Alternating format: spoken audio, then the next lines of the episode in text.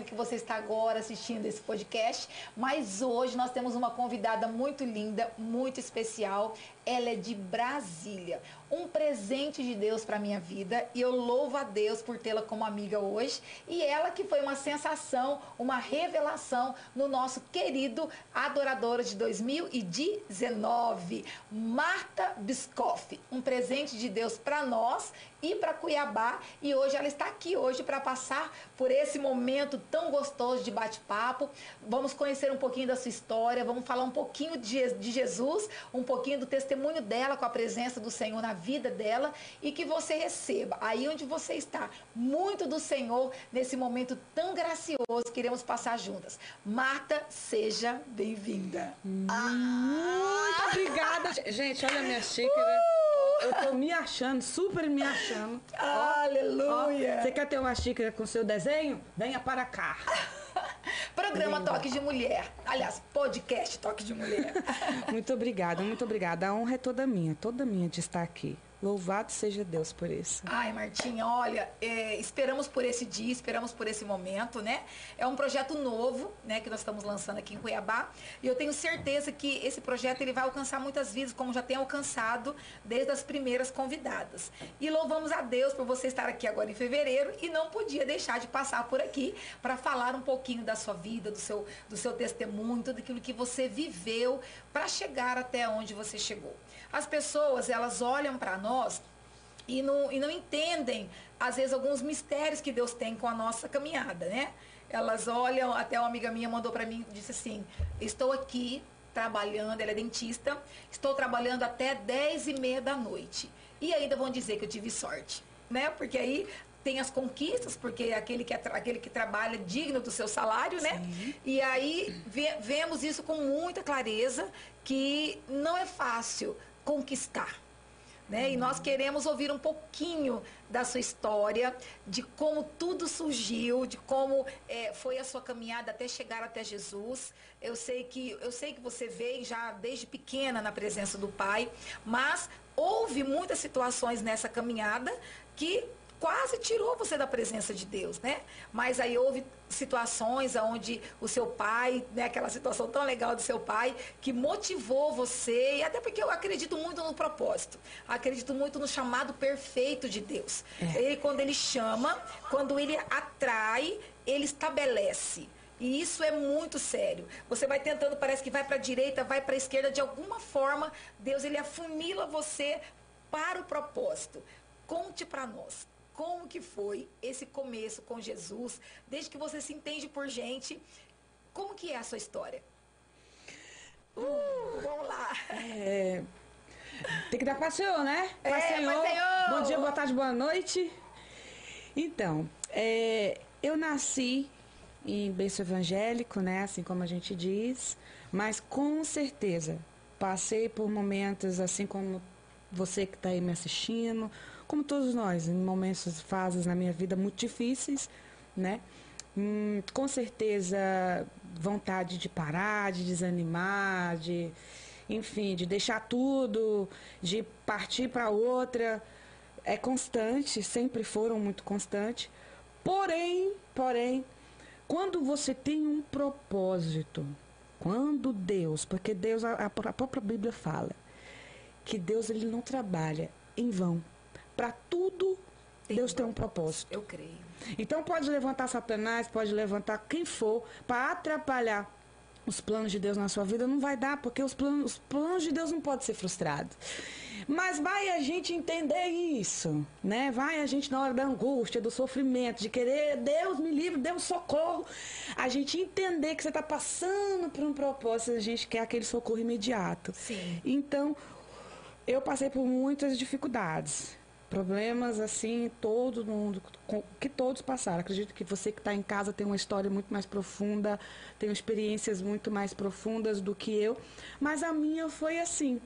Eu me entendo por gente nasci em berço evangélico como a gente já tinha conversado um pouquinho é, minha mãe me abandonou, eu e os meus dois irmãos. Nós éramos pequenininho, eu tinha quatro anos, meu irmão mais velho, cinco para seis, e tinha um irmão mais novo de dois anos, que aí ela levou e depois ela foi e entregou de volta, né? E aí eu fui criada só com meu pai. E desde que eu me entendo assim, a gente indo para a igreja, eu lembro que meu pai ele não ia muito, muito assim para a igreja, e é onde ele usou aquela estratégia. Ele chegou e falou bem assim, ó, ó, para nós três lá em casa. Quem for para a escola dominical quem for pro culto, pedir oportunidade, cantar. E eu falava, pai, vai cantar o quê, pai? O que, que nós vamos falar? E nós, assim, eu não sabia usar a Bíblia, né? Eu lembro que nós tínhamos, eu tinha uma Bibliona grande, depois que eu fui descobrir que era a Bíblia católica. Porque tinha uns Meu desenhos Deus. esquisitos, tinha uns negócios esquisitos na Bíblia, mas vamos lá, era Bíblia, pra mim era Bíblia, normal. E aí eu falei, nossa, mas que bom, mas era o que eu tinha, e era minha Bíblia. E eu ia com a minha Bíblia, pro culto.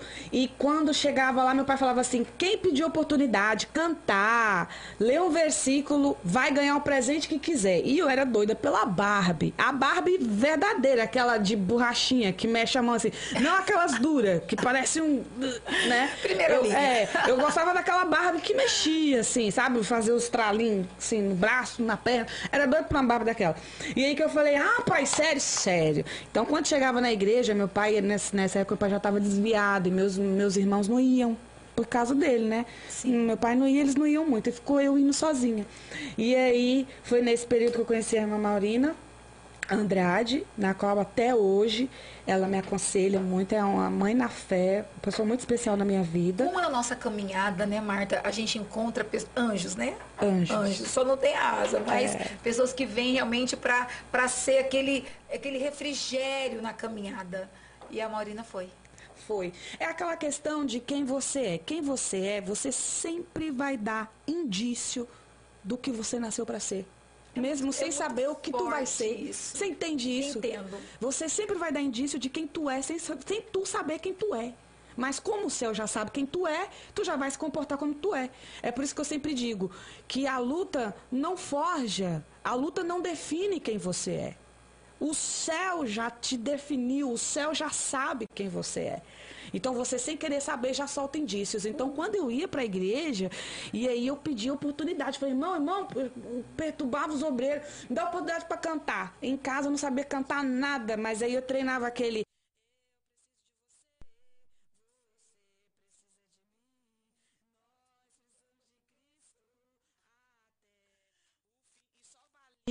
com um sinal, sem cessar, sem parar, sem vacilar. E eu lá, ó, sem tremer, fazia questão de fazer um movimento pra todo mundo ver que eu tô fazendo pra falar pro meu pai pra ganhar a Barbie. Com certeza. Sem chorar. Tinha foco e objetivo. Tinha que ter, porque eu queria aquela boneca. E aí foi assim com os meus irmãos também. E aí meu pai desviado eu chegava e falava, pai, pedi oportunidade no culto, hoje eu cantei. E o versículo da Bíblia, que eu não li a Bíblia, né? Era, eu, era, eu era aquela crente, talvez como muitos eram. Sabe aquele crente só para cumprir um papel cristão diante da sociedade? Eu ia para o culto porque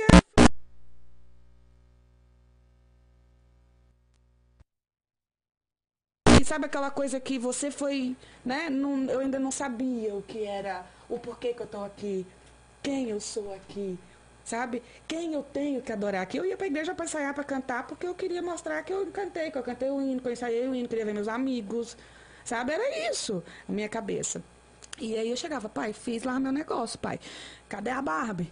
E aí ele falava, calma, menina, calma. Vai treinar o versículo. Com bom e suave é. Lá na igreja, até hoje, meus meninos malha do meu pai, os amigos lá, que meu pai só sabe esse versículo, só falava esse versículo. E ainda falava errado. Pai, me desculpa, mas a verdade chegou. Ele falava, ó, oh, com bom e suave é que os irmãos vivem união. Com bom e suave é que os irmãos vivem. Era só o versículo do meu pai. Então eu chegava lá e falava isso na igreja. E aí eu ganhei minha Barbie, só que chegou um tempo que eu já não queria mais a Barbie. Eu gostei da sensação de falar, porque como eu não tinha minha mãe, como eu era uma pessoa assim só, né, eu sentia falta de amigos, de falta de daquela atenção. Eu achei isso no púlpito como eu me sentia rejeitada por ser simples, a gente sempre foi muito simples, né? Nós já moramos dentro de ônibus, já passamos Não, necessidade. Essa história é muito sabe? forte, né? Eu já vendi picolé, já engraxei sapato sapato. Então, assim, eu já fui. Shopping pra mim era Universal, Igreja Universal fazer aqueles bazar top, sabe? E aí botava lá de um real. Dois Eita, menina, eu tinha que vender muito picolé pra ganhar uns, uns realzinhos lá pra comprar umas roupas. Então, assim, é, é, é, eu tinha essa necessidade de querer ser aceita, sabe? Amada. Porque desde pequeno Satanás trabalha nas, nas nossas fraquezas e nas nossas crises. Ele aproveita as nossas crises para nos diminuir. E para diminuir Deus em nós. Então, o que que botava? Qual era a seta? Ó, sua mãe te abandonou. Ninguém te ama. Na rua, a galera gritava: Ih, essa menina vai crescer sem pai, sem mãe, os vizinhos, né? Vai ser mulher da vida, vai cair nas drogas, enfim, né? Todo mundo de- meio que decretava É, um destino, futuro para né? mim. Liberado. Só que os planos de Deus jamais podem ser frustrados. Enquanto decretavam algo para mim, o céu já tinha decretado outra história para mim. Aleluia. E aí eu comecei a ir. No, então, aquela. Quando eu ia lá e começava a cantar, eu preciso de você, você precisa de mim. Eu começava a sentir uma paz, eu começava a sentir um amor, eu começava a me sentir importante. E eu chegava e falava assim, e quando acabava o culto, o pessoal falava, ô Martinha, mas foi tão bonito aquilo. Eu achava o máximo. Não ser elogiada pelo que eu fazia, mas entender de que eu fazia algo importante. Sabe? Então aquilo me. ó, Então comecei a pegar gosto. Aí eu já não falava mais para ganhar brinquedo. Eu falava mais porque eu queria ver a reação das pessoas. Em ouvir um hino, em ouvir uma palavra. E assim foi. E aí meu pai chegava, fez essa estratégia e meus irmãos para tirar da rua, né, para não ficar na rua. Ele falou: "Caleb, o que, que você gosta de fazer?" "Pai, eu gosto de baixo." Comprou um baixo. Dum, dum, dum, dum, dum. Juntou um dinheirinho, comprou um baixo. Daniel, papai guitarra. Juntou um dinheirinho, comprou lá uma guitarra. Marta, pai teclado, misericórdia. Tá lá até hoje. Então assim, sabe? Então ele envolveu, foi uma estratégia do céu para envolver a gente com as coisas da igreja, na obra, mesmo ele estando fora. E foi E isso que é interessante, né? Ah, quando a pessoa, no caso, sai da presença de Deus, ele volta para o mundo ou para outras práticas, é, a, a- a realidade é, tipo assim, uma- é um passado, faz parte de um passado. Mas o temor ficou, né? Ele sabe, só não estava com força para estar na presença, mas ele sabia o que era o melhor para os seus filhos.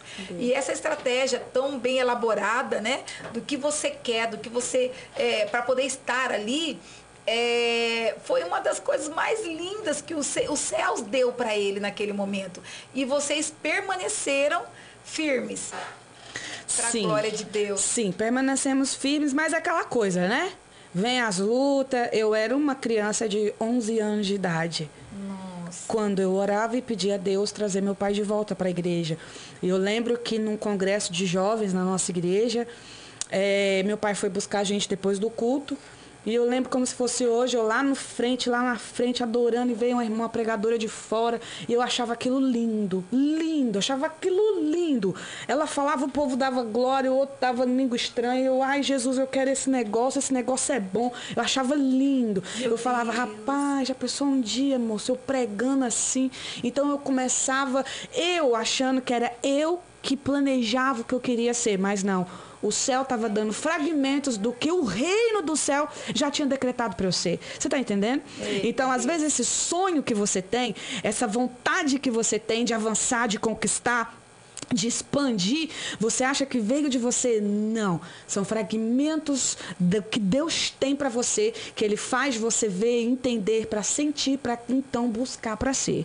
E essa força Deus dá. Então, quando eu começava a ver ela pregando, eu falava: Jesus, traz meu pai de volta, traz meu pai para a igreja. E quando ela fez o apelo, que eu vi aquele moço com a calça azul escura, com a blusa azul clara, que ele era motorista de ônibus, um moreno bonito, o velho bonito, sabe? Quando eu vi meu pai de joelho, meu Oh, meu Jesus, Deus. eu ajoelhei ali, Nossa, eu falei, emoção, pai, Marta." obrigada Jesus, obrigada, hoje eu posso dizer que eu e a minha casa serviremos ao Senhor. Então, glória a a Deus. constância naquilo que a gente quer faz, faz parte do processo, Ive. Toda a diferença. Faz parte do processo. Porque às vezes não dá certo, não é que não é o que Deus tem para você. Ai, Deus não tem isso para mim porque a empresa fechou. Deus não tem isso para mim porque o casamento tá, não tá dando certo. Não, não, não, não, não. Às vezes Deus permite não dar certo porque Ele quer ver o tanto que você está comprometido em fazer dar certo em correr atrás dos seus projetos. Davi, quando ele foi buscar a arca da aliança na casa de, de Abinadab, ah, o que, que aconteceu? Uzá morreu, não deu certo o primeiro projeto, mas ele não foi lá, entregou a carta e desistiu. Não, ele refez e eu conjecturo Deus falando, vai lá, Davi. Eu quero saber o quanto que você está comprometido em trazer minha presença de volta. Ele foi lá, refez e trouxe de volta. Então é isso que Deus faz. As lutas na nossa vida não é para parar mas é só para você, para impulsionar você. É para o próprio Deus ver o tanto que você está envolvido com o que você quer. E eu estava envolvida. Eu queria pregar. De alguma forma, eu queria pregar. Eu queria ser como aquela mulher. Eu achava lindo. Gente, ela fez o meu pai voltar para Jesus. Aí eu falei, meu Deus, me usa para as pessoas voltar para você. Me usa para as pessoas ajoelhar assim. Eu achava aquilo lindo. Aquilo ali foi o ápice. Quando meu pai voltou, eu falei, eu, eu preciso ser pregadora. Agora porque essa. O que, o que, é, que é de verdade. É. Porque uma coisa é a gente saber que alguém. É que as pessoas falam para nós que nós temos um chamado. Ah, você tem alguma coisa diferente. É, ah, essa menina vai ser. Mas aquela, aquele convencimento do espírito, ela vem num, num, num numa situação que a gente menos espera, ela acontece. acontece. E parece que eu, eu, entendo como um batismo, né? Deus vem, ele faz um selo na gente, fala assim, é. assim, a partir de agora, nós não somos só convencidas, mas convicta daquilo que Deus tem para nós. Sim. E você foi convicta daqui, do, do que o Senhor tinha para você naquele momento. Naquele que momento. o seu pai voltou para Jesus. É. E o que é interessante, muito importante também, é que passei muitas lutas, mas muita luta. Mas muita. Rejeitado tudo que você pensar eu pregava para tampar os buracos dos pregadores que ah, faltavam. Ah, isso é muito sério. Eu era, eu era pregadora tapa-buraco.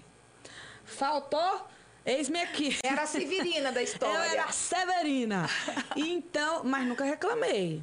Eu achava só de ter oportunidade de Já estar falando tudo. Uh, vou lá e vou, vou com tudo. Mas né? com isso veio um grande dom da parte do Senhor, que é cantar. Conta pra nós. Gente, essa é uma parte muito interessante, porque tapando os buracos dos, dos pregadores que faltavam, e das igrejas que eu ia, não tinha cantor que queria cantar, não, moço, comigo. Eu falava, olha, fulana vai cantar. Ô, oh, irmão, canta bem. Ô, irmão, quando eu tiver cantando, pode cantar lá. Eles... ó, hum, aí começava a me ignorar, assim, sabe? Eu sentia, gente, é tão ruim a rejeição, ela é tão ruim. Eu acho que é por isso que eu sempre peço a Deus, Deus, nunca tire de mim, não permita, Senhor, em situação alguma na minha vida eu perder a minha humanidade. Porque você ser humano você se coloca no lugar. No lugar, empatia, né? Sabe? Então, assim, a rejeição, ela dói. Por que você está falando isso, Marta? Porque eu já fui. Quando minha mãe me abandonou, eu cre... até entender, eu cresci com aquele negócio que eu fui rejeitada. Porém, eu não usei esse sentimento de uma forma negativa e me vitimizar.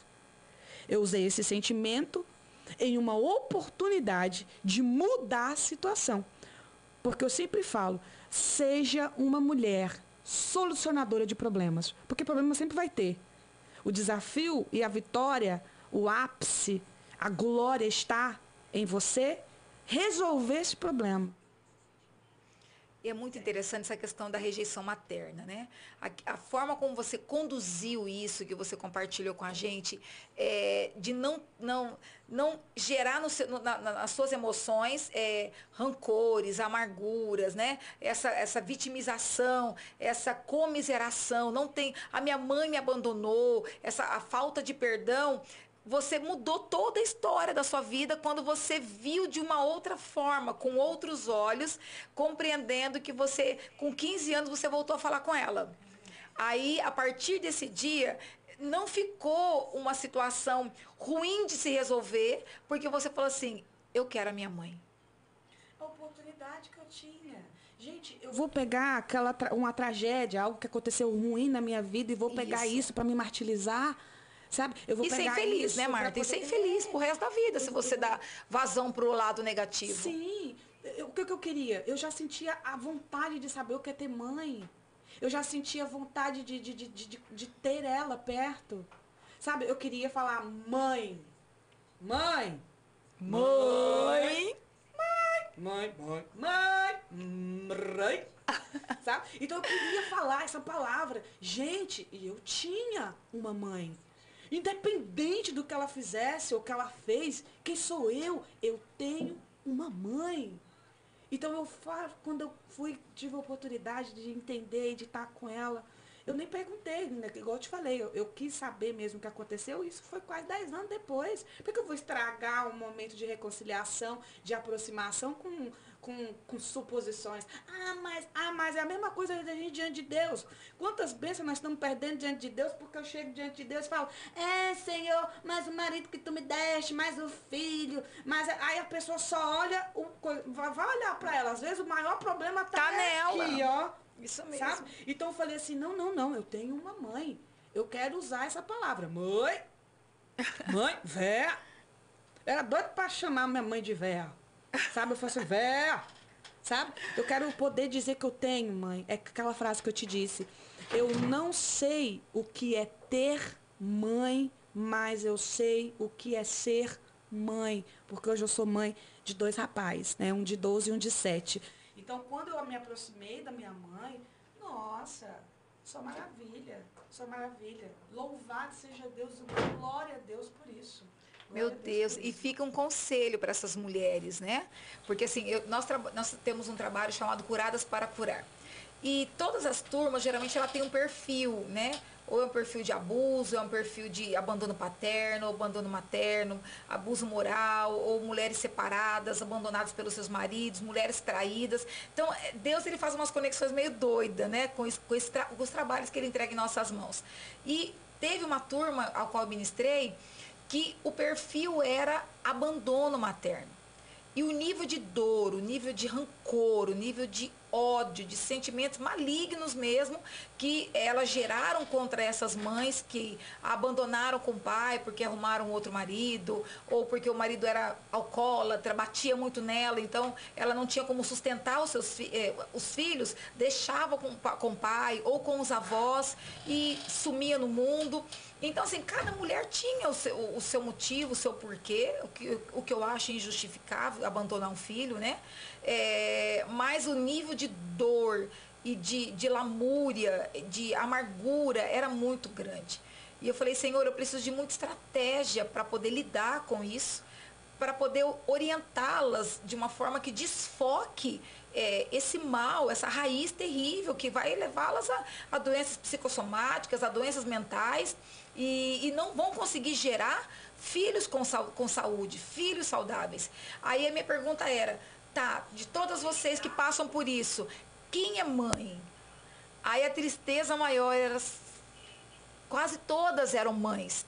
E, e, e é, é, natural, pelo processo, tanto psicológico como é, espiritual, essa maldição ela se arrastar.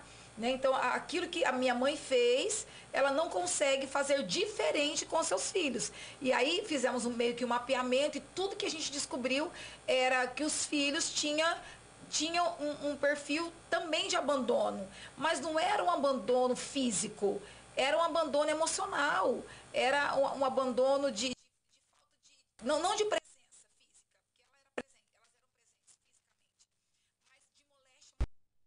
Sabe, aquela coisa, você vai ser isso, a mãe falava para ela quando ela era pequena. E isso se, isso se reverberou na vida dos filhos.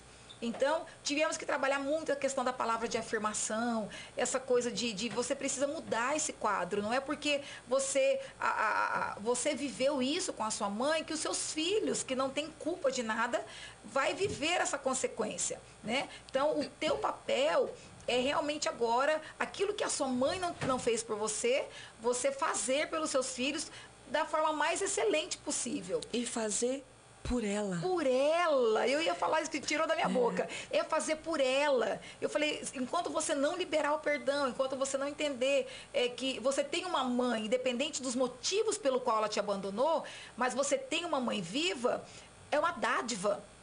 É. E às vezes nós vamos entender isso na maturidade. né? Eu também, eu também, eu e minha mãe somos muito parecidas, então a gente sempre teve muito choque, né? Então é, essa questão de, de da gente é, ter um relacionamento muito difícil, né? Então assim, eu, eu casei muito cedo. E aí fui, fui ter a minha, a, a, minha, a minha vida e sempre com muito choque com ela. E por muito tempo eu tive muito sentimento maligno contra minha mãe, tive raiva, tive rancor. E o Curadas, né, trouxe essa, essa, esse presente para mim, trouxe essa alegria de entender a questão. E olha que pastora, já sabendo a questão da honra, já tendo, tendo esse entendimento, mas era a, a questão do sentimento. Eu não conseguia liberar perdão por tantas coisas que nós vivemos juntas, né? Mas hoje não, hoje é, passamos por uma situação ao qual eu fiquei um ano afastado dos meus pais e retornando, fui lá pedir perdão, retornando a, convivência, eu falo, meu Deus, isso a gente vai aprender às vezes, é, missionária Marta, na maturidade. E você tão jovem, tendo essa visão, tendo essa revelação. E essas mulheres que estão nos ouvindo agora, elas precisam dessa palavra. Aproveite a oportunidade de reconciliação é a chance que você tem para ser feliz. E Deus, em cada momento que nós passamos na nossa vida, Deus nos permite ser melhor do que fomos antes. Sabe, eu vou falar uma coisa aqui que eu nunca falei. Nunca. Vai ser a primeira vez aqui. Mas eu já fui molestada. É, já fui molestada e foi um assunto para eu falar. Eu vim falar disso agora. Eu tenho 10 anos de casada. Eu fui falar isso pro meu marido tem 3 anos.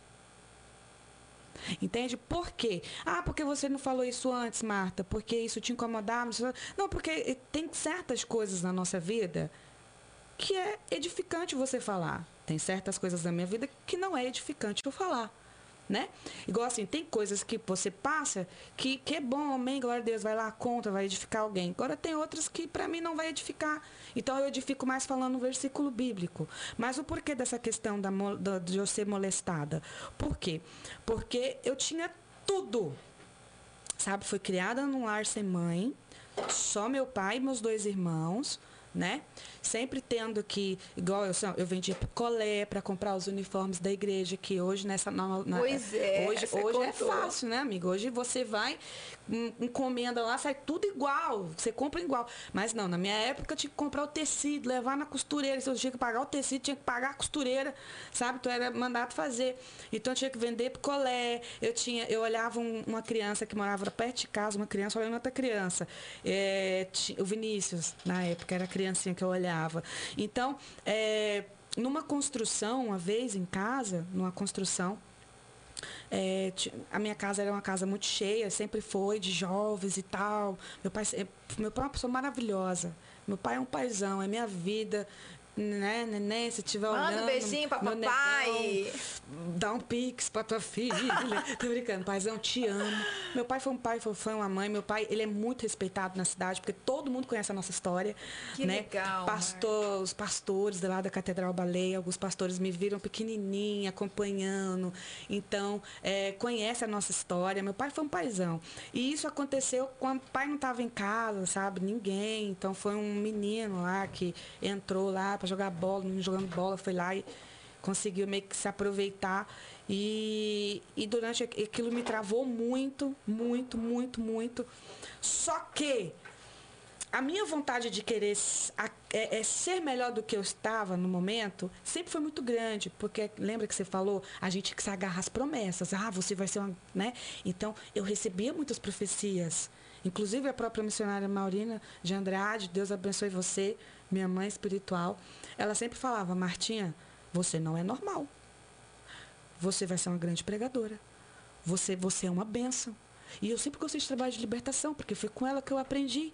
Lembra que o negócio escolas, do jejum? Né? Ela chegava e falava, vamos, vamos jejuar. Aí ela, não, então vamos, vamos jejuar, irmã Morena. Ficar até meio-dia sem comer. Não, filha, isso é consagração. Você quer jejuar? Vamos pra chácara. Três dias só na água. Meu Deus. Então, assim, né? sabe? Vamos orar, vamos orar. De joelho no chão. No mínimo, uma hora. Vamos falar. Então, assim, eu aprendi, sabe, com ela isso tudo. Então, é, essa vontade, eu acreditei, eu agarrei, eu falei, opa, uma grande pregadora, uma mulher de Deus. Eu falei, uau, eu, te, eu vou ser alguém importante. Eu acreditei nisso. Eu foquei nisso. Então eu não deixei nada negativo destruir aquilo que eu poderia ser. Nem eu ser molestada, nem minha mãe ter me abandonado. Sabe, eu falei, opa, peraí, peraí, peraí.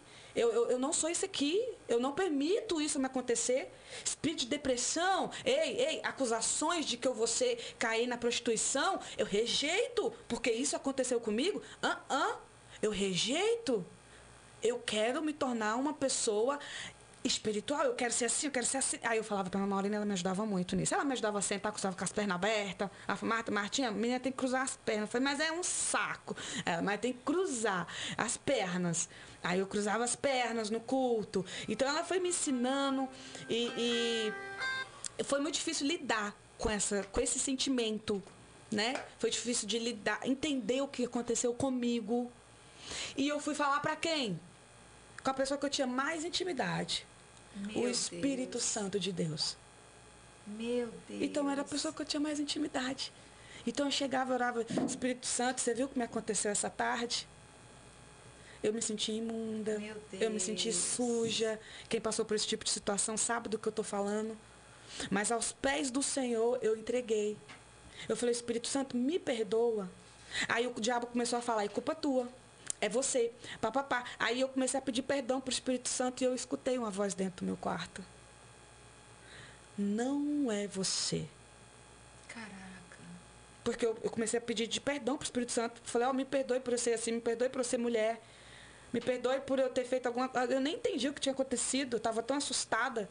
E eu escutei a voz dentro do meu quarto. Não é você. Acalma alma. Quando falou isso, eu estava assim. Ó, quando eu escutei essa voz, eu fiquei assim. Ó,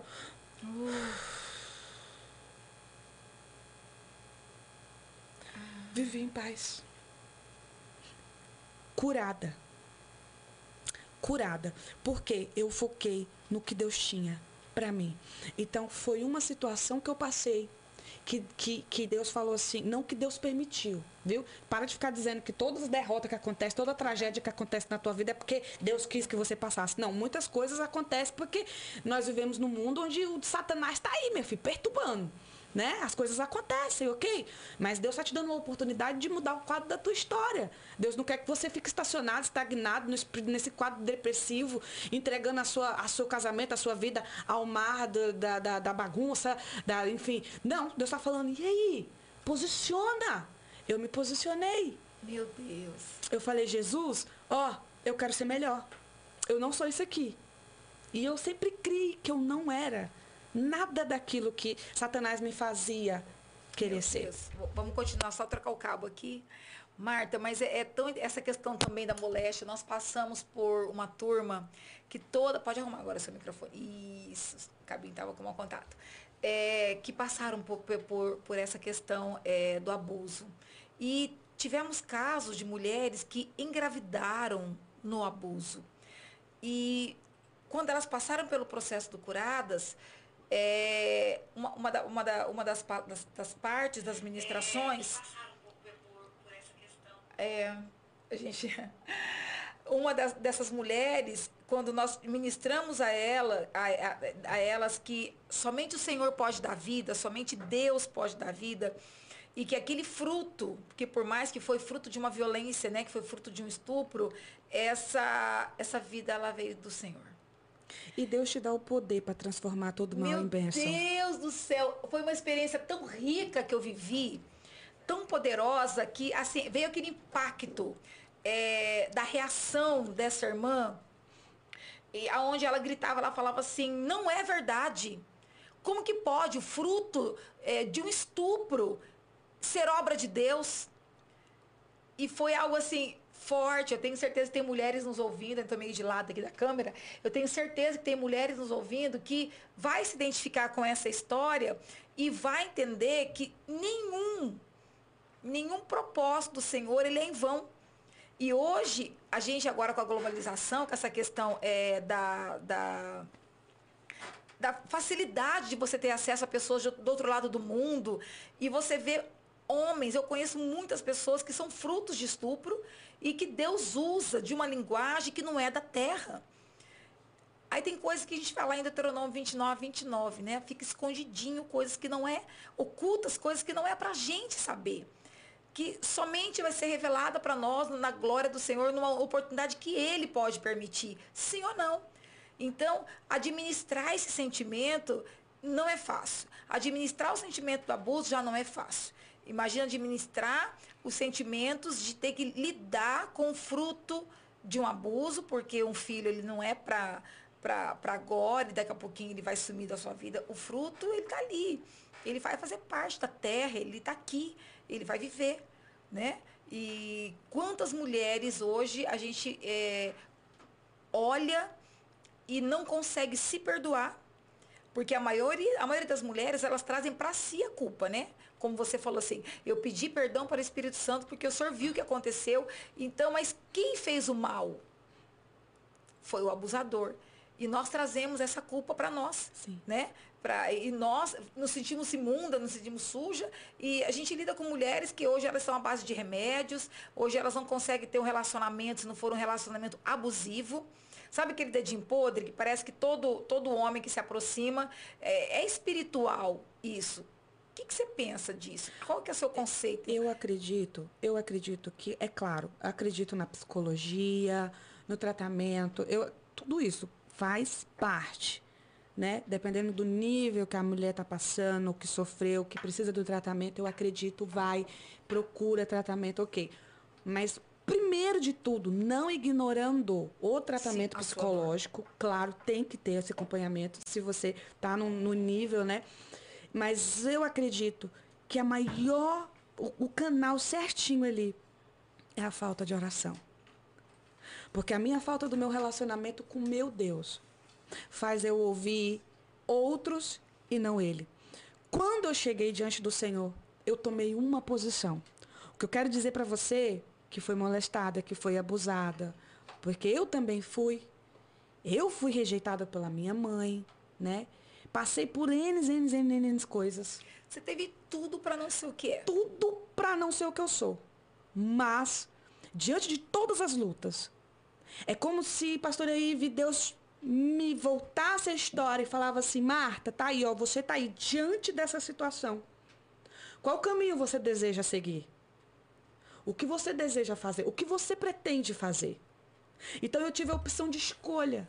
Eu vou me vitimizar, pegar tudo isso e guardar para mim e, e, e, permitir dar legalidade para Satanás pegar isso e destruir ainda mais a minha vida? Ou eu vou entregar na mão de Deus? Ah, mas você fala, não, eu falo de propriedade porque eu passei. Eu sei o que eu passei. Mas quando eu, eu entendo, eu entendo que eu digo para você é o seguinte, que Deus permite você a cada dia ser melhor hoje do que você foi ontem. Entende? O seu casamento, ai, mamãe, meu casamento tá um fracasso. A partir de agora, dependendo da sua atitude, seu casamento, a partir de hoje, já vai ser melhor do que foi ontem. Ah, mas por quê? Deus, Deus, tem gente que acha que Deus é fada madrinha. Me perdoe assim se alguém se acha ofender com isso, mas não se ofenda. É uma conjectura, porque acha que Deus é uma fada madrinha. Vem aqui, o que, que você quer, Ive? Plim! Não, varão. Não, varoa. Você vai ter que ralar, pagar o preço, tem que buscar. Sabe? Nosso Deus, ele é acessível. Mas não é um Deus de mágica. Mas é um Deus que faz. E como faz? Basta uma palavra liberada do céu agora para a tua vida e tudo muda. O Espírito Santo ministrou uma palavra no meu quarto. Nossa. Falou: aquieta alma. Eu só dei um suspiro. Aquele suspiro curou a minha alma. Por quê? Porque eu me posicionei a ser naquele dia melhor do que eu fui horas atrás. Todo dia nós temos a oportunidade de mudar o contexto, o cenário da nossa história. A gente não muda por causa das bagagens que a gente carrega. E Jesus está falando para eu te encher, tu tem que esvaziar. Então eu me esvazio daquilo que, daquilo que eu passei, eu me esvazio da culpa, eu me esvazio da rejeição, eu me esvazio do sentimento de, de, de, de abandono. Sabe? Para me dar oportunidade de ser uma solucionadora desses problemas. E como que eu faço isso? E nós temos chaves na palavra, né? Quando ele fala assim, eu sou a sua força. Então, você, é, quando você teve essa experiência com o Senhor no, no quarto, o que que moveu para que esse start acontecesse? É, a sua decisão e a força do Senhor. Ele estava lá. Ele falou, filha, eu sou a sua força.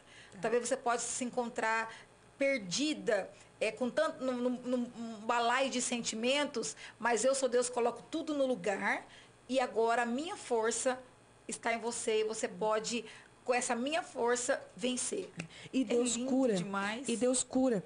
Todas as situações que eu passei desesperadoras na minha vida, eu lembro de um fato que eu era adolescente e, irmão, vou falar uma coisa pra você, não era Santiana, era terrível. Oba, eu era tentada. mas pense, mas era a melhor aluna da sala. Aí eu fazia os cultos nos intervalos. Sabe aquelas então, crentes doidas? Então, conta para nós essa experiência do dia que Deus falou assim, não leve o material, leve a Bíblia. O que aconteceu? Eu fui fazer, eu estava na sexta série, eu estudava no Edson André de Aguiar, eu nunca vou esquecer isso, era no dia da bandeira, e eu tinha que ir toda de branco, porque eu ia subir a bandeira enquanto os alunos cantassem o hino nacional. Aí, nesse dia, os dois primeiros horários eram de matemática da professora Noêmia, né? A professora mais rígida da escola. Você não podia. E era bom. Ou, oh, gente, ou. Oh, mas é bom você ir pra escola e conversar. É bom conversar no culto. O que dirá na escola. Oxe, né? E eu gostava de conversar. E, oh, menino, pensa numa menina que gostava de atenção. Mas isso não é para exibicionismo. Era porque eu, eu gostava, moço. Quem não gosta? Mas seu perfil, né, né Marcos? É meu jeito. É seu é, jeitão, né? Eu queria fazer as pessoas rirem. Eu, eu juntava, e quando eu chegava, eu juntava aquele tanto de cadeira. Só que nesse dia, da bandeira, eu botei a roupa da bandeira, branquinha, tudo que eu sei o quê. Fui pegar o livro de matemática, os dois primeiros horários era da Noêmia. Obrigada, Tiago. Tiago é de Deus, olha. Aleluia. É uma benção esse menininho. E eu pensei, Jesus, minha água acabou, a garganta secou. Aí, ó, o vaso. Amém. E aí eu pensei, eram os dois primeiros horários de matemática. E na hora que eu fui preparar, separar os livros para pôr na pasta, o Espírito Santo de Deus falou: não leve o livro, leve a Bíblia. Foi a minha primeira experiência forte que eu tive. Aí eu. Só que eu não estranhei porque eu já tinha intimidade. Eu sabia quem falava comigo. Então eu peguei a minha Bíblia, e questionei, porque eu olhei no horário. Aí eu sempre. Gente, sabe o que eu acho interessante? Pode parecer coisa de doido isso. Mas eu falo com Jesus igual eu tô falando com você. Eu falo com o Espírito Santo igual eu tô falando aqui, sabe? Às vezes eu chego igual agora. Sabe, eu cheguei no hotel e falei, ô Espírito Santo, tomara que rola um lanche depois da entrevista, né? Meu Deus, meu fome. Deus! Eu falo desse jeito. Uma torta maravilhosa, eu né, Aydra? Eu acho que Jesus deve olhar no céu e fazer bem assim, valei-me. Desse jeito, de vergonha. Porque assim, eu sou muito. Então eu sempre fui muito próxima. Porque tudo que me acontecia, Senhor, tudo que me acontecia, Jesus. Tudo. Me sentia mal, triste, magoada. Teve uma vez na cidade que espalharam uma foto minha na cidade inteira. Procura, se foragida. Eu tive que ir no CIOPS registrar. Nossa. Foi. É, é, aí o que, que acontece? E se quem foi? Foi os meus amigos, adolescentes da igreja. Foi. O que, que aprontaram, Marta? Foi porque, gente, eu não sei, eu já fui perseguida demais. Eu sempre fui daquela que eu não ai, eu sou porque eu passo isso. Não, não. Eu enfrento, minha irmã. Porque, como eu te falei, filha, levanta, a, levanta e anda. É igual quando os anjos desceram lá em Pedro. Pedro, cinja aí, levanta aí, meu filho, vamos depressa. Então eu sempre fui muito dessa. Eu falei, opa, vamos lá, Marta, vamos lá, vamos, uh! Vamos lá, vamos lá, amanhã vai ser melhor que hoje. Eu sempre fui muito assim. Muito assim. Então aí espalharam as fotos minhas aí, porque, amor, é um testemunho, eu preciso contar. Eu não quis. Vai perdoando eu aí, não, eu, eu, rejeitei uma cartinha do irmão lá. Meu feio! E eu falei, Jesus, dá-me um livramento. E eu rejeitei a cartinha aí, eu sei lá. Depois eu descobri que esse grupo aí, esse menino com a menina que ele namorava, que hoje ele é casado com ela, eles espalharam minha foto na cidade inteira. Nesse dia, eu entrei pro quarto desesperada. desesperada. Eu nunca chorei tanto, tanto, tanto que isso aqui inchou. Mas eu fui atrás do meu pai. Eu fui atrás de brigar. Eu fui falar com meu pai. Meu pai do céu. Saí de lá assim, ó. Sabe o que, que falta na sua vida? Esse tipo de relacionamento com o pai. De você chegar desesperado. Vai desesperado mesmo, irmão, porque nós é humano, nós desespera. Vai desesperada, minha irmã. Chega, chora, chora. Eu te garanto, assim como Deus é Deus no céu, na terra e debaixo dela, que depois que você entregar tudo isso, botar tudo para fora, você vai fazer isso aqui, ó. É muito bom. Porque ele acalma. Porque você entregou nas mãos de quem? De quem tem que entregar. E aí ele me acalmou. Mas eu tive que entregar, ir no CIOPS. Fui perseguir tudo que você pensar. Tudo você pensar. Você pensar. Levava escarrada na escola porque eu fazia o culto. Ó, a crentinha. Aí, pá, quantas vezes eu cheguei em casa assim, ó. Com Nossa, Marta. Catarro grande por causa do culto que eu fazia no intervalo. Quantos papelzinhos jogavam em mim? E eu só fazia assim. Meu Deus. Entende? Aquela questão da, do xixi. Meu Deus, que forte foi aquilo. Foi. Eu vou contar já já do xixi, eu só falar da Bíblia. Aí eu cheguei na escola e o Espírito Santo de Deus falou assim, ó, não leve material, leva a Bíblia. Nunca tinha acontecido. Aí eu vesti minha roupinha da bandeira, peguei minha biblinha preta com a harpa cristã e subi para a escola. E conversando com o Espírito Santo, eu falei, Senhor, as duas primeiras aulas da professora Noêmia, pai. Ah, não pode nem virar aquela Braba, mete o giz. Senhor, como é que. Aí eu fui. E eu sempre sentei na frente, porque eu era terrível, atentada, irmão, eu era atentada. Jesus amado. Eu era atentada, mas eu chegava no final do ano, não precisava fazer as provas. Já tinha conseguido as notas. Era inteligente a buchinha, tá? Aí o Espírito Santo de Deus falou: não sente na frente, sente atrás. Sentei atrás. E o Espírito Santo de Deus falou: olha, vai entrar um moço e você vai pregar para ele. Eu falei: quem é ele? Quando chegar, eu vou te mostrar. Aí Meu. chegou na porta aquele menino loiro que dava para ver que ele era bem mais de idade que nós. Dava para ver que ele tinha repetido umas cinco vezes, se brincar. que ele era bem, sabe? E aí ele parou na porta, a professora Noemi apresentou e o Espírito Santo de Deus falou: é esse. Aí eu falei: mas como é que eu vou pedir para ele sentar? Não se preocupe, ele vai sentar aí do seu lado. Ele sentou do meu lado. Na minha época separavam os acho que até hoje, né? De Sim. duas carteiras assim, uhum. uma fila de duas, de duas, de duas. E ele sentou do meu lado. E aí eu fui puxando assunto. Prazer, meu nome é Marta. Tudo bem? Como é seu nome? Márcio. Aí ele, ah, você é novo na escola? Sou. Já ouviu falar de Jesus? Nem me fale. Já ouvi falar desse homem aí, mas não me interessa não. Eu falei, pois é, mas você vai ouvir. Abri a Bíblia. Em Mateus. Falei, Mateus. E eu não lembro sobre a passagem, mas eu lembro que foi Mateus. E eu comecei a pregar para esse menino. Eu comecei a pregar. E ele falou assim, ó, vai chegar alguém aí para me tirar daqui. E chegou. Um menino da sétima série, o mais terrível na época. E ele chegou lá e, Márcio, chega aí. Aí eu falei, meu Deus, como que agora? Aí o Espírito Santo, continue pregando. E eu preguei, o menino foi embora, só sei que o Márcio ficou. E eu convidei ele para ir na igreja. Era sexta-feira. Ia ter vigília de noite. Eu falei, oh, vamos pro culto hoje? Aí ele, vamos fazer o seguinte, você é muito corajosa, menina. Vai no terreiro comigo, tu vai no meu culto, que eu vou no seu culto. Eu falei, beleza, ótimo, fechado. Eu vou no teu culto, você vai no meu culto. Só que eu tenho um culto mais cedo. Que era na casa da irmã Maurina. Lembra, mãe? Quando eu levei o Márcio aí para orar. Eu falei, irmã Maurina, se prepara, porque a canal oh, vai sofrer, viu, filho, aqui, viu? Vamos orar para esse menino, para Deus libertar. Vamos orar. E ele falou, ah, então tá bom, então eu vou de manhã no seu e você vem de noite no meu. Eu falei, combinado, Márcio. Foi. Levei ele na casa da irmã Maurina, era 11h35, oramos, era duas horas da tarde, saiu de lá liberto e crente. Meu Deus. Então, assim, foi a, e eu gostei daquilo. Gostei do trabalho que o menino deu lá no chão. Lá. Gostei. Eu falei, eita, é aqui que é meu lugar. Gostei disso aqui. Aí, sai! Aí eu via que o negócio ficava sério, eu corria atrás da irmã Morena. Lembra, mãe? Aí ela, menina, vai orar, menina, vai orar, senão entra em tu. Aí eu, ih! Eu orava rapidinho, ficava, ficava cheia do poder de Deus rapidinho. Então foi uma experiência muito boa. Então foi a primeira que eu tive. E essa do xixi foi que nós morávamos numa cidade próxima ali, onde a gente sempre cresceu no Ocidental. E meu pai sempre trabalhou. Sempre, sempre. Eu vi meu pai de madrugada, porque ele sempre trabalhou. E aí tinha uns meninos na rua, e a gente saía, eu e meus irmãos, a gente brincava de SIAC, lá no SIAC, né? De bola. Eu pegava umas caixas de fósforo, irmão. Pegava as caixinhas de fósforo e comia as cabecinhas delas. Ou mas era gostoso aquilo. Eu comia. E aí o meu irmão mais velho falou, Marta, de tanto você comer pólvora, se eu dar um murro na sua barriga, você explode. E eu ficava com medo, deixava ninguém encostar em mim. Se, se encostar na minha barriga, eu vou explodir, porque eu comia as cabeças do fósforo tudinho. E aí, nessa brincadeira, chegou uns meninos na, lá da rua, pegou eu, meus dois irmãos, botou na parede. e falou, olha esses crentinhos aqui, ó. Olha o que, que crente merece. Aí urinaram na gente. Nossa. E aí eu lembro que meu irmão pequenininho, Daniel, botou a mãozinha dele assim, e eu vi, fiquei com dó. Aí eu peguei ele assim, botei atrás de mim, e meu irmão mais velho botou a mãozinha aqui. Aí a gente ficou assim.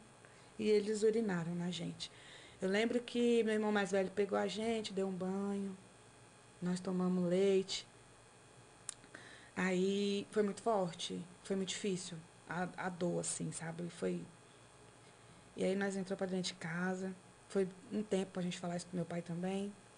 Porque a gente só queria passar coisa boa. É. Eu sou daquela que eu sempre aprendi a ver as partes boas, ainda que você não veja isso, você tem o poder, através do pai que tem poder, de profetizar algo bom na tua vida e isso acontecer. Então a gente não falava pro meu pai. Meu pai soube disso muito tempo depois.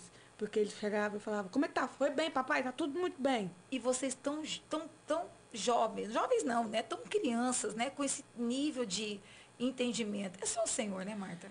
É Deus, gente. É Deus e é aquilo que eu falo. O teu relacionamento com Deus te direciona. Né? Te direciona. Eu tive as minhas falhas, tive, tenho. Mas o meu relacionamento com Deus me direciona.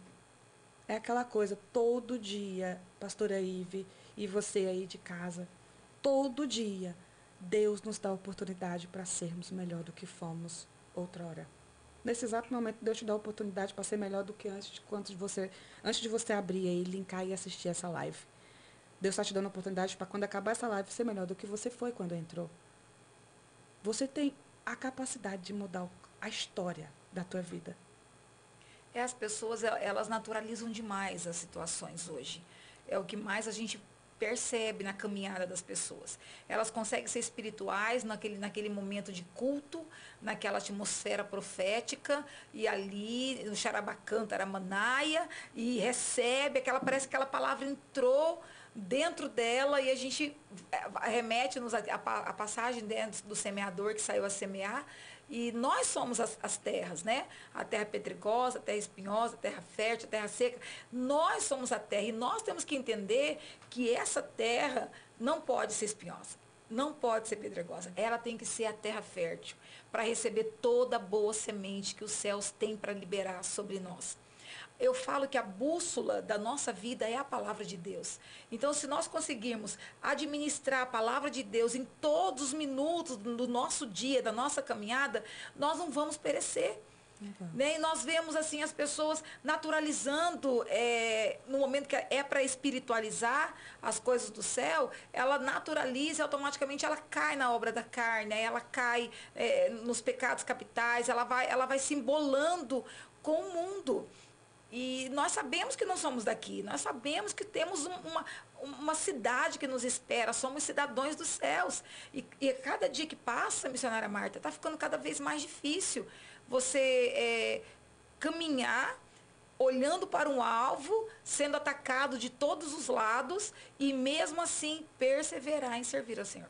A falta de comunicação nos torna estranho Muito. diante das pessoas. A sua falta de comunicação com Deus te torna, se distancia dele. não porque ele quer, mas é porque você que vai, porque você não fala. Gente, a oração é uma ferramenta fortíssima. A oração tem poder. A oração me curou. A oração me levantou. A oração me trouxe aqui. A oração me levou para o Adoradoras em 2019. A oração impulsionou o meu ministério. Por quê? Por causa do relacionamento que você adquire orando. Como, onde, aonde que eu chego com uma pessoa que eu nunca tive uma comunicação e peço alguma coisa? Essa pessoa vai olhar para mim e falar, é doida, é? Oxe, tá uhum. tá doida, menina? Agora, se eu vou pedir para alguém que eu tenho intimidade, igual para você agora, Ive, quando acabar aqui a entrevista, enche meu bucho. Vamos comer o um lanchinho. Pronto, por que, que eu peço? Eu tenho uma intimidade, eu tenho um relacionamento. Sim. Então, assim, o, o, relacionamento que você tem com Deus, o relacionamento que você tem com Deus, está definindo é, é, como você está diante dele, sabe? Como a, a fé, como está o seu nível de fé, de poder diante dele. Gente, a oração é a Aleluia, ferramenta, Jesus. é a oração. Eita, glória a igreja Deus. que não ora não avança. A igreja que não ora não tem discernimento. A igreja que não ora faz aliança com quem não tem aliança com a verdadeira aliança. Jesus está voltando e quem vai te direcionar no caminho que nos leva aos portões celestiais é o Espírito Santo. E para você vê-lo e ouvi-lo, a oração. A oração é a ferramenta que você tem agora para quebrar o jugo, qualquer maldição sobre a tua casa. A oração é a ferramenta que você tem agora de mudar a história da tua vida. Eu posso dizer isso porque eu vivi momentos difíceis que a oração me livrou de todos eles. Meu Deus. Entende? Eu poderia estar onde agora se eu não me apegasse à oração, ao meu relacionamento com Deus? Nem sei. Mas eu estou aqui com os meus dois buchudinhos em casa, com meu marido, sabe? Tudo Nessa entrevista. Sabe, aqui, ó, toda. Eu tomei banho. sabe? Então, assim, eu tô aqui dando, louvando a Deus, curada. Mamãe, você não passa problema, não? Não passa Eita, angústia? Glória. Passo, filha. Passo. Mas a oração me aproxima dos meus sonhos, dos meus propósitos, porque a oração me alinha com o projeto que Deus tem comigo. E se eu alinho os meus sonhos com os sonhos de Deus, acabou. Cai mil ao meu lado, dez mil, mas não vou ser atingida, porque a oração é a minha defesa. Não, e é tão lindo que assim que Deus fala assim, aquele que tem uma, um relacionamento, uma vida comigo, eu dou enquanto dorme. Olha, até quando nós estamos dormindo, missionária, Deus está nos abençoando, cuidando de nós, preparando nossos projetos, nossos sonhos, alavancando coisas. É, é, é sobrenatural. E na semana passada, a pastora Cristiane Gataz deu uma chave para nós. E ela disse que nós é, temos quatro vozes que têm acesso à nossa mente, né? A voz do mundo, a voz da carne, a voz da alma, a voz do Espírito Santo de Deus. E o segredo para esse discernimento era um jejum semanal de 24 horas com oração, com hinos da harpa, né? E, e nós vimos isso com muita clareza. Fizemos, gente, ontem para ontem, né? Que nós fizemos nosso jejum da igreja, todas as mulheres da igreja, reunimos e aí nós vimos aquela dificuldade, né? Focada na comida, porque aí parece que na hora que vai fazer 24 horas sem comer, você imagina, uma igreja inteira 24 horas sem comer. E aí no grupo fica lá, meu Deus, ai que fome, ai que fome. Aí eu tive que falar assim, gente, enquanto vocês estiverem focadas naquilo que a sua carne está gritando, a tendência é você parar no meio do caminho e não perseverar para que realize é, o seu propósito. Então, vamos, vamos para a Bíblia, vamos orar, vamos assistir pregação, vamos cantar hino da harpa e, vai, e vocês vão vencer. E foi uma direção, ba, assim, flecha para elas, sumiu. Tava todo mundo com dor de cabeça, tava com dor no estômago, ânsia de vômito. Falei, pode parar, tá repreendido. Por quê? Porque estava mais focado em não comer do que, é, é, do que se alimentar daquilo que realmente não, iria cortar, iria, iria cessar esses sintomas, né? E na hora que elas começaram realmente a se alimentar da palavra, a louvar, a focar nas coisas dos céus, acabou. Acontece. Aconteceu hoje de manhã, irmã entregando jejum quase 10 horas da manhã, porque eu não tinha fome. Não, pastor, aproveitei que estava sem fome, porque acordei, fiz meu devocional, já orei, já adorei. E eu não tô com fome ainda, vou tocar mais um pouquinho. Tem irmã que fez jejum de 27 horas, tem, tem uma irmã que fez jejum de 48 horas, conseguiu. Então, é o segredo. É, a oração, é a oração. Quando eu falo que a oração direciona, é porque assim, a oração vai te dar um relacionamento. Você vai ter um relacionamento. E se eu tenho um relacionamento com Deus, dependente do que você está passando, por causa desse relacionamento, ele vai te direcionar. Ó, oh, não vai por aqui. Ó, oh, não faz isso. Ó, oh, hoje é assim. Ó, hoje eu quero jejum. Quantas vezes eu jejuei 24 horas quando eu fui comer o Espírito Santo de Deus diz, estende mais, mais 24. Um então, assim, a oração ela te direciona, a oração ela te guia. O relacionamento que você tem com Deus é o que te protege. Ô, Ana, você não tem filho, para que, que tu tá indo pro culto? Se a gente vai pro culto agradecer pelo que Deus fez conosco, o que, que tu vai agradecer lá, Ana? Fica aí sua estéreo, sua seca. A Bíblia fala que Penina constantemente perturbava Ana. Você é infrutífera, não presta para nada, vai pro culto para quê? Tá indo pro culto para quê se seu casamento tá derrotando? Tá indo pro culto para quê se você passou por isso? Você passou por isso, passou por aquilo, você, fa você fez isso, você faz aquilo. Eu vou liberar uma palavra para você. Pega essa chave aí. Vai, a pastora vai. falou de chave, quero dar chave também. aí, Ana, você é seca, você não faz nada. Aí você, aí a gente vai analisar o texto. O texto diz que o Senhor a fez estéreo. Meu o Deus. Senhor, Ana não nasceu estéreo. O Senhor a fez estéreo. Você não nasceu infrutífera. Você não nasceu para sofrer. Às vezes, essa esterilidade momentânea, por causa de uma luta ou de alguma coisa, o Senhor está permitindo. Por quê? Por quê? Porque aquilo que Deus tem para você está guardado. Meu Deus. Ana não nasceu estéreo. Quando a palavra de Deus diz que ela estava útero, né? Ela estava seca, vamos dizer que ela não, não gerava. A madre fechada. Né? A madre fechada, e cerrou-se a madre. Vai ter versões que vai dizer, sabe qual é o significado de cerrar? Gente, ó, o Senhor fez isso aqui, ó. Pegou aquilo que era de Ana, ó, pegou, fez isso aqui, ó. Eu vou guardar. Escondeu. Eu vou guardar. Ó. No momento certo, eu vou entregar. Eu vou entregar. Você está entendendo? Você não é estéreo. Você não nasceu para não produzir. Aleluia! Glória a Deus. O que é teu tá guardado e Deus vai te entregar. Como, irmã Marta? Ana persistiu em quê? Na lamúria?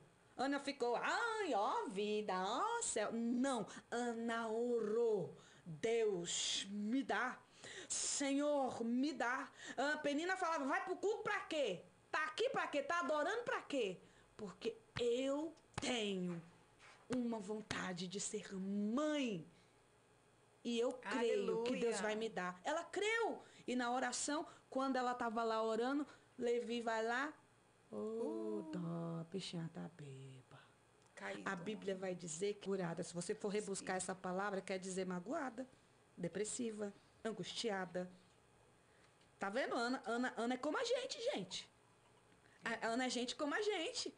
Ah, eu tô amargurada. É demônio. Calma. Amargura de alma. Ah, Noemi, Mara, me chama de Mara, porque uhum. eu tô uhum. decepcionada, tô arrasada. Amarga. Eu tô amarga.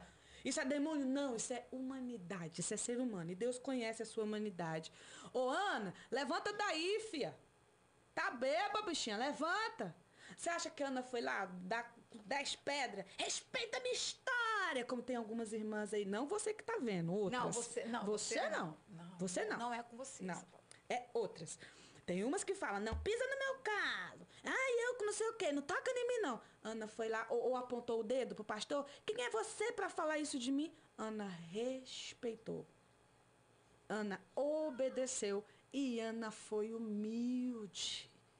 Ela ouviu o pastor.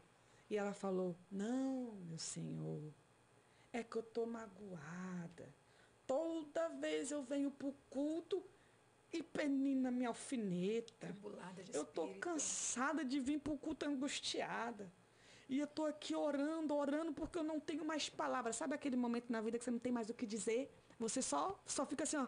Exatamente. Ana tava assim. Ah, Senhor, é isso que eu tô. Aí ele, ó, a Bíblia diz, Eli nem perguntou o que ela queria. Ele só falou, ah, é, é, minha filha? É, sim, senhor. Olha o respeito, olha a humildade. olha a, a, simplicidade nela em expor o problema. Né? Ela, a simplicidade dela dizer que é humana.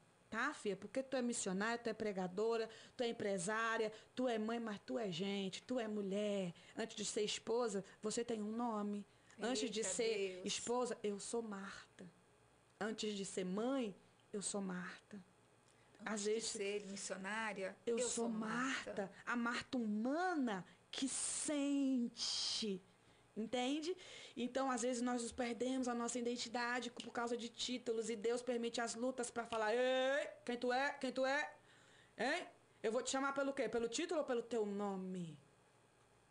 Então, quando Eli chegou e falou: Vai, filha, ó, ele nem perguntou o que, tu, que, que Ana queria, sabe, pastora? Ele só Já. falou assim, ó. Que seja concedido aquilo que tu pede. Você acha que Ana duvidou? Naquela oração de Ana, ela entregou toda a dor. Ela chegou no culto assim, ó, quer saber, Jesus? É hoje. É aqui que eu quero entregar minhas mágoas. Chega dessa rixa com penina. Eu quero entregar todo, tudo que eu tô sofrendo aqui, Jesus. Ó, chega, eu não quero mais vir pro culto carregando essa, essa carga, não. Tá aqui, ó. Quando ela entregou, Deus do céu se levantou. Ele liberou a palavra e ela recebeu. Porque gente que não é curada e amargurada não pega a palavra. Meu Deus, isso é chave. Com certeza! Meu não Deus, pega a palavra. Pega. Por que, que Ana recebeu o milagre? Primeiro, estava guardada, ela nunca foi estéreo. Deus a fez estéreo. Porque o que Deus tinha para fazer com ela fez história. O que Deus tem para fazer contigo vai fazer história. Sabe? Então ela levantou curada, recebeu a palavra, porque um arzinho curado, quando vem a palavra, a semente vai com gosto. Então, minha filha, te, Deus te conceda a tua petição. Ana foi lá e ó, hum. chegou assim.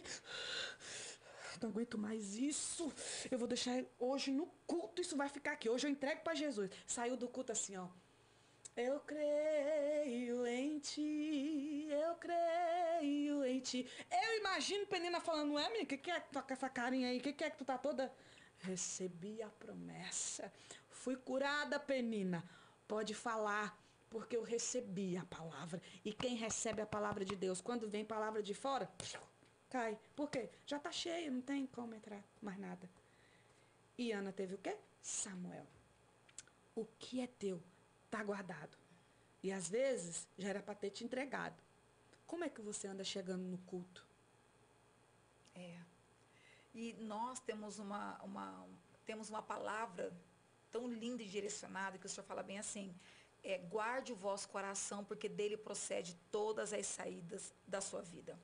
E muitas pessoas vão para a igreja, elas vão para a casa do Senhor, elas recebem, missionária, a palavra, só que essa palavra, ela não estabelece.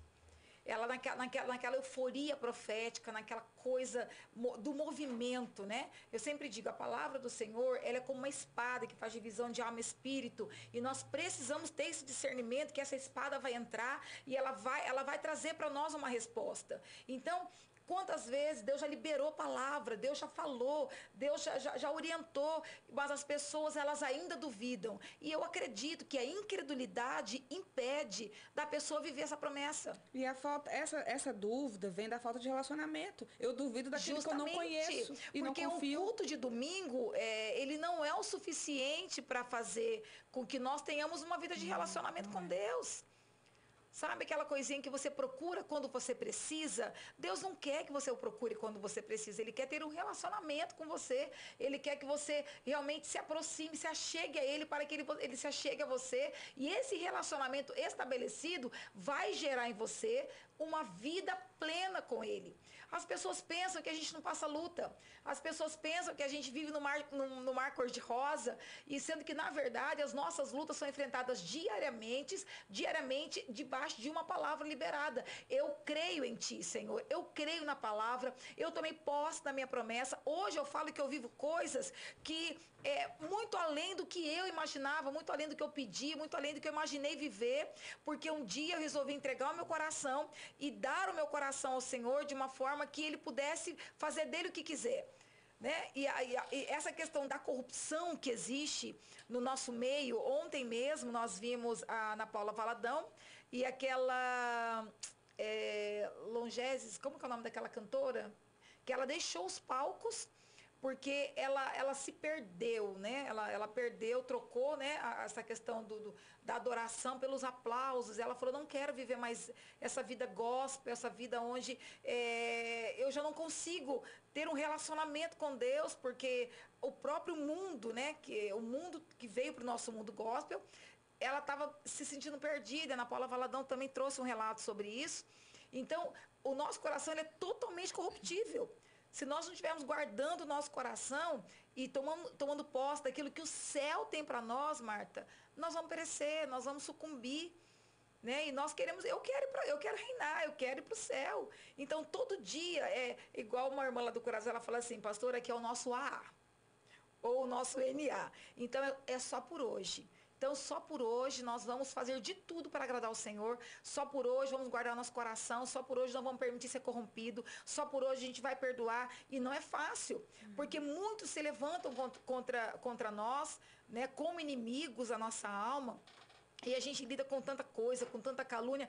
Então, eu passei por uma enfermidade, até contei no outro, no outro podcast, rapidamente, por uma enfermidade que até você orou por mim, é, que eu não esperava viver assim, passar por essa enfermidade. E essa enfermidade, ela me parou, ela me paralisou, ela me neutralizou. Não que eu não imaginava que eu iria ser curada, não, eu, sabia que eu iria ser curada porque a promessa não havia finalizado. Mas, assim, me deixou neutralizada ao ponto de eu entender mais profundamente ainda o que era dependência de Deus. Ao ponto de eu falar assim: é, agora é só o Senhor, é só, não tem mais o que fazer. Então, tiraram o meu celular, me deixaram, é, eu tinha que ficar em casa, resetando a mente. Minha mente chegou a um nível de aceleramento que me gerou um nível altíssimo de estresse, onde inflamou as minhas meninges. Então, a médica falou assim: vai ter que parar de pensar. E eu, com milhões de compromissos, imagina, né? E eu tive que ser resetada pelo meu Senhor. E nesse, nesse período eu busquei, eu orei, eu jejuei, assim, jejuei dentro do limite que eu podia. Eu assisti pregação, eu desci e eu, eu quando eu, quando Deus finalizou a restauração, que foi em 40 e poucos dias que eu tive alta, também eu voltei que ninguém me segura. Por quê? Porque esse período de relacionamento, Deus me deu vigor, Deus me deu força, Deus me, me ensinou a perdoar, porque quando eu voltei é, ativa muitos, muitos inimigos tinham se levantado. É, eu, lógico que a minha luta nunca foi contra carne e sangue, eu sei com quem que eu luto, mas assim, é, passamos uma guerra espiritual muito grande dentro do ministério e aquela prova e eu plena. Falei, meu Deus, nem eu tô acreditando que eu tô desse jeito, porque se fosse uma outra, uma outra hora eu tava descabelando, chorando demais, desesperando. Falei, pai, eu sei que o senhor não perdeu o controle dessa situação. Nessa igreja não pode sair o senhor. O senhor não saindo do bar, tá tudo certo. E hoje a gente está vivendo um momento sobrenatural na igreja. Um momento assim onde o culto, todo mundo roda e cai. Olha, o trem doido. Por quê? Porque a igreja, por conta da, da, da, das batalhas, aprendeu a se relacionar. Então Deus fez, parou a eira, né? Estabelecer os pequenininhos, porque às vezes Deus tem que né, fazer o seu serviço para poder levantar os, os, os, brotinhos, né, que a gente diz. E esses brotinhos têm se levantado e Deus tem estabelecido uma coisa tão sobrenatural no meio do povo de Deus. Glória e essa Deus. questão que você está tá dizendo é muito pertinente, essa questão do, da oração e do relacionamento.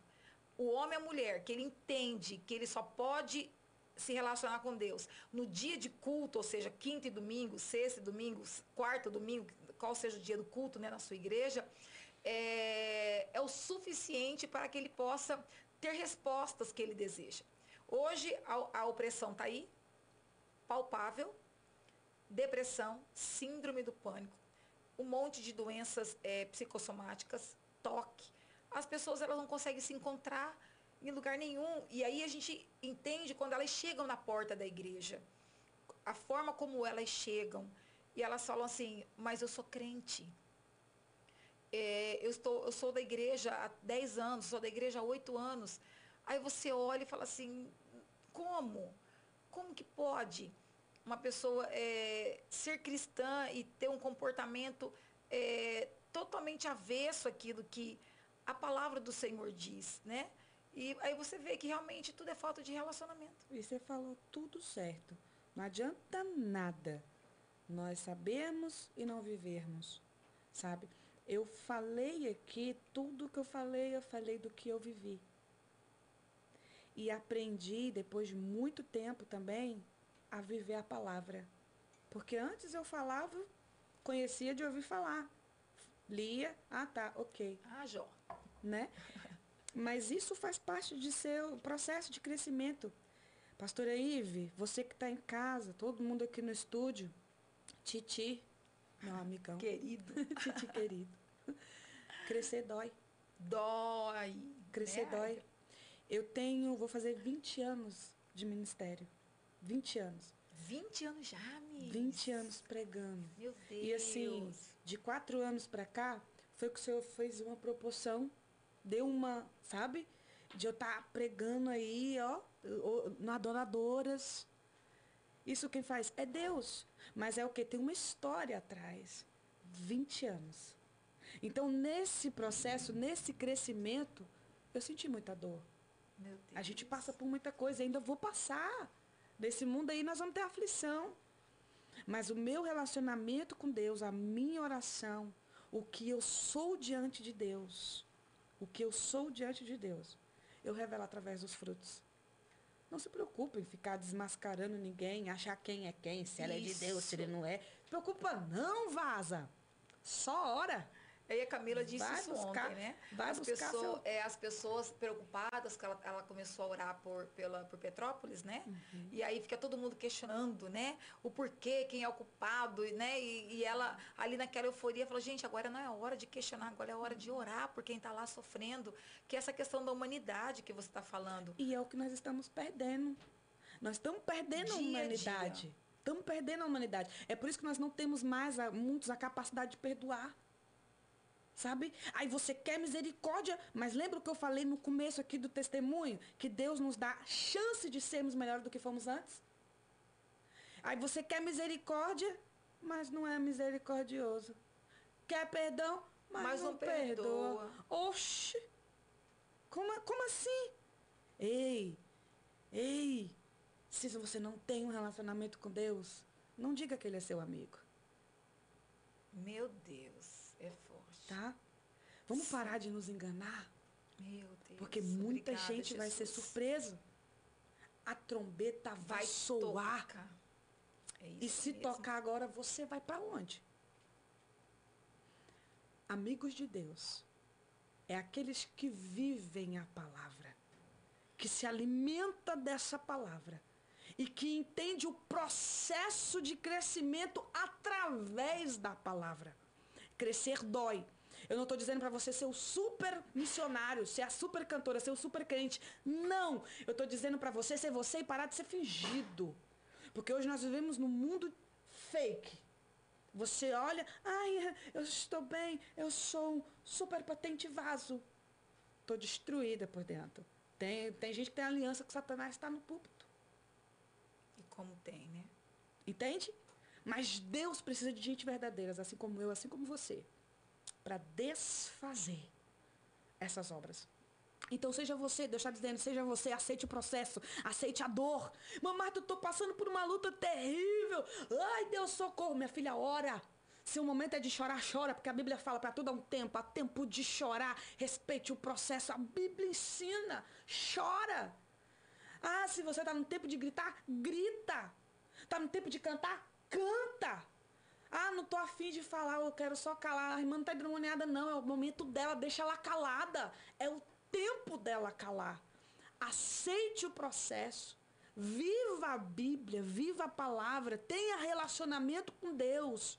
Eu estou dizendo isso não para te ferir, não para te agredir de jeito nenhum, sim, não, não, não. Sim. Só me entenda que está na hora, está vivendo, está chegando o tempo de Deus separar o joio do trigo. Eu quero dizer para você ser verdadeiro diante de Deus, porque Deus já sabe quem tu é. Deus já sabe.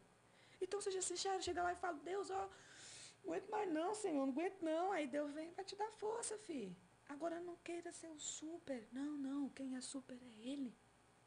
Através da palavra dele, do que vivemos na palavra dele, ele nos faz super. Né? Você tem uma história de vida, você em casa. Você tem uma história. E Jesus está falando para você, ei, que tal sermos hoje melhores amigos? Há um convite lançado hoje. Há um convite lançado. Você que está assistindo aí na live. Põe a mãozinha aí. Se você quer voltar para Jesus, volta para Jesus hoje. Agora. Sabe? Se você quer se posicionar, se posiciona hoje. Jesus, ó, eu tava meio assim, sabe? Meia, meia perdida na igreja, assim, sabe? Tava meia perdida, mas eu entendi, Senhor. Eu oh, entendi aleluia, que as Jesus. minhas dores não são maiores do que os meus sonhos. Eita, glória Eu entendi que o Senhor é maior do que todas as coisas. Então eu sei que em Ti eu posso ser, eu posso ser o que eu quero ser. O que, que você quer ser? Ah, quero ser um grande empresário, quero passar no concurso, quero isso. Deus pode fazer por você. Mas vem para cá. Se relaciona. Então, volta para Jesus. Viva a palavra. Ore, busque, que Jesus cura a tua alma, que Jesus cura a tua mente, que Deus guarda o teu coração, que Deus lhe dê sabedoria. A Bíblia, a sabedoria e o conhecimento, elas andam, a prudência, a sabedoria e a prudência, elas andam de mão dadas. Sabe? Que você possa produzir bons frutos, que você se preocupe agora com o que está para acontecer. O que, irmã Marta? Com o vizinho? Com não, não, não, esses daí nós oramos. Vamos orar, vamos orar. Olha aí a pandemia, né? Pela situação que nós encontramos. Vamos orar. Petrópolis, vamos orar. Mas o que está para acontecer na tua vida se a trombeta soar agora? Então, assim, Deus nos dá a oportunidade de hoje sermos melhores do que ontem. E tá? amanhã sermos melhores do que hoje. Muito melhor. Sabe, amanhã eu já quero ser melhor do que hoje. Em quê? Como que eu faço, irmã Marta? Avaliando a minha vida, analisando, examinando. Entende? A oração nos molda. Nos molda. Nos molda, nos acalma, nos posiciona, né? O pastor Hipocrã sempre fala uma coisa, não tome decisão de cabeça quente, não tome decisão é, é, muito feliz e não tome decisão com raiva. Esaú foi tomar com fome. Uh, Vendeu a primogenitura. a primogenitura dele. E que luta que foi, né? Eita Deus, Martinha, que coisa boa estar tá com você aqui. Meu Deus, Ai, eu estou muito gente, feliz. Eu que agradeço. De conhecer essa história, né? Essa história tão maravilhosa. Principalmente quando Deus te deu o dom de cantar. Ah, nem falei, né? Lógico. Gente, o que acontece? Eu tampava os buracos, né? Dos pregadores. Os pregadores faltavam. Chama Martinha! Martinha! Oi! Vem, Vem aqui, meu filho. O pregador falou: tô indo, tô indo, tô indo. Qual é o tema mesmo? Nem sabe qual é o tema. Aí eu, sabe, gente, esse pregador aí, lembra, né? Eu pegava tanto a mesma mensagem, porque era só com. Eu falei, eita, meu Deus. Só em cima da hora. Eu não sabia e eu via naquilo que eu tinha mais segurança. Uhum. Chegava lá, chegava pros cantores, moço, canta aí. Ah, tô com a garganta. Ah, é mesmo, cheguei em casa, falei, Senhor, quer saber de uma coisa? Ô oh, Deus, me ajuda, Senhor. Me fala aí o que, que eu tenho que fazer, eu, me dê capacidade para cantar, eu quero fazer uma aula de canto. Fui atrás sabe? Eu quero treinar, eu, eu quero cantar, Senhor. Aí eu botava um hino lá. Aí tem aquele hino, não sei se você vai saber de casa, que fala bem assim: Eis que vejo os céus abertos, o esposo está chegando, rodeado por seus anjos, revestidos de esplendor. Aí eu comecei a ouvir esse hino, eu comecei a cantar, comecei a cantar ele em casa, o Espírito Santo de Deus falou: Hoje, quando você pregar, você canta. Eu, beleza? Beleza. Eu conheço a voz de quem tá falando. Ah, se falou, eu vou com tudo. Cheguei, cantei. Aí gostei do negócio que deu, sabe? Assim, eu falei, é, menina, eu canto. Ainda veio um vibrato no final. Eu falei, uhul. e os cantores. eu falei, hum, fica aí agora. Mal, é, qual é meu tom? Qual é meu tom? Que eu não sei nada de tom. Ah, você é um, um lá, um sol. Aí eu, me dá um sol.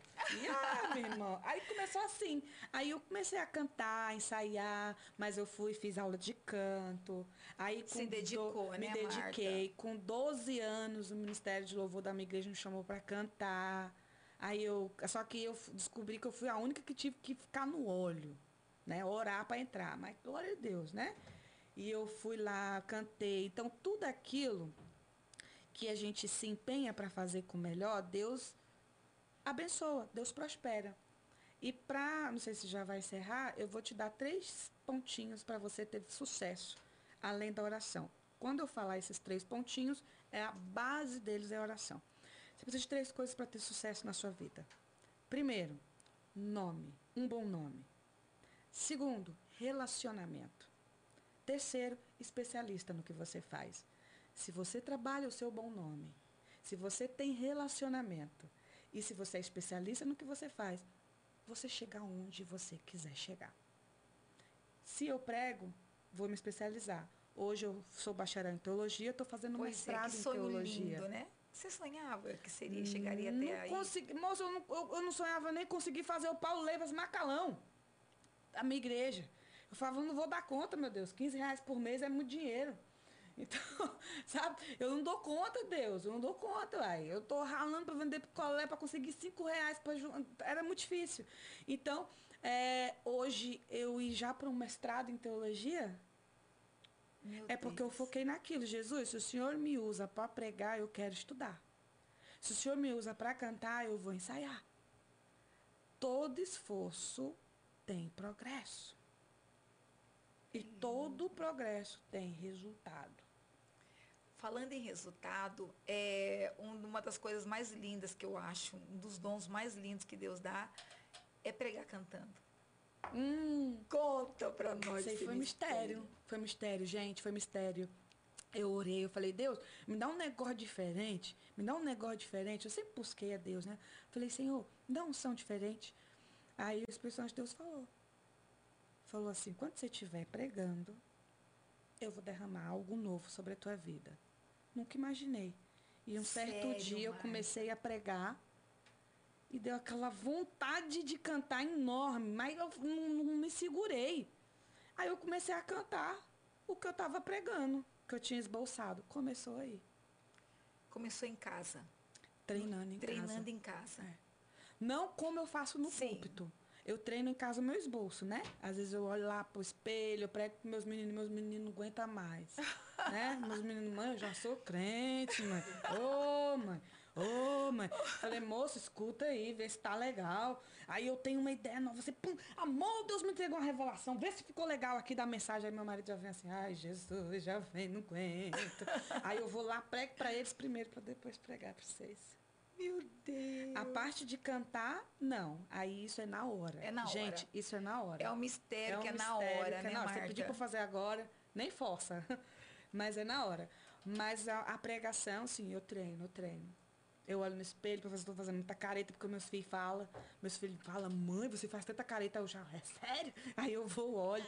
Então, assim, eu fico treinando. Que maravilha. Eu te conheci em Brasília, né, na minha imersão que eu fui, e eu fiquei encantada de ver o Senhor te usar com seus dons, né? E que o Senhor possa multiplicar isso em- nos quatro cantos da terra. Amém. Que ele possa te levar, Marta, a lugares que os seus pés nunca pisaram. Amém. Né? Que o seu passaporte venha a ser carimbado, renovado por várias vezes, porque é um sonho é, de todo pregador, né? Não É. só pregar aonde ele já prega, mas também levar a palavra. E nós sabemos que lá fora nós somos um celeiro. O Brasil é um celeiro de missionários, um celeiro de pregadores. É, quando você começa a olhar os países de os os estrangeiros, como morreu as igrejas lá. lá. Lógico, não, não- não estou generalizando, mas vendo pelo contexto geral, né, igrejas hoje virando boates, né, os prédios, né? E, e- pessoas estão precisando. Aí a pessoa fala assim, não prega nem aqui direito que é pregar lá fora, meu irmão. Aqui tem muita gente para pregar. E eu creio que Deus vai usar os que estão aqui e usando os daqui vai levar. Eu sempre eh, vejo essa questão da Camila, quando ela começou, Camila é uma pessoa muito próxima da gente, e nós a conhecemos no- na igreja do pastor Cláudio Duarte. Ela estava começando o ministério dela, assim. Ela ainda tinha os DVDs, ela estava com um monte de DVD vendendo, e ela trouxe uma pregação muito forte sobre o número 40. Foi uma pregação que impactou a nossa vida. A gente estava, estávamos numa caravana de, sei lá quantas pessoas, 30, 40 pessoas no Rio de Janeiro. E aí, quando eu olhei, eu falei assim, eu quero essa mulher em Cuiabá. Acabou o culto, ela desceu e nós tiramos fotos com ela tal. E eu falei, nós queremos te levar para Cuiabá. Ela falou, agora? Eu falei, oxi. Não, é para um evento assim, assado. Ela falou, era 2016, né? Ela virando 2016.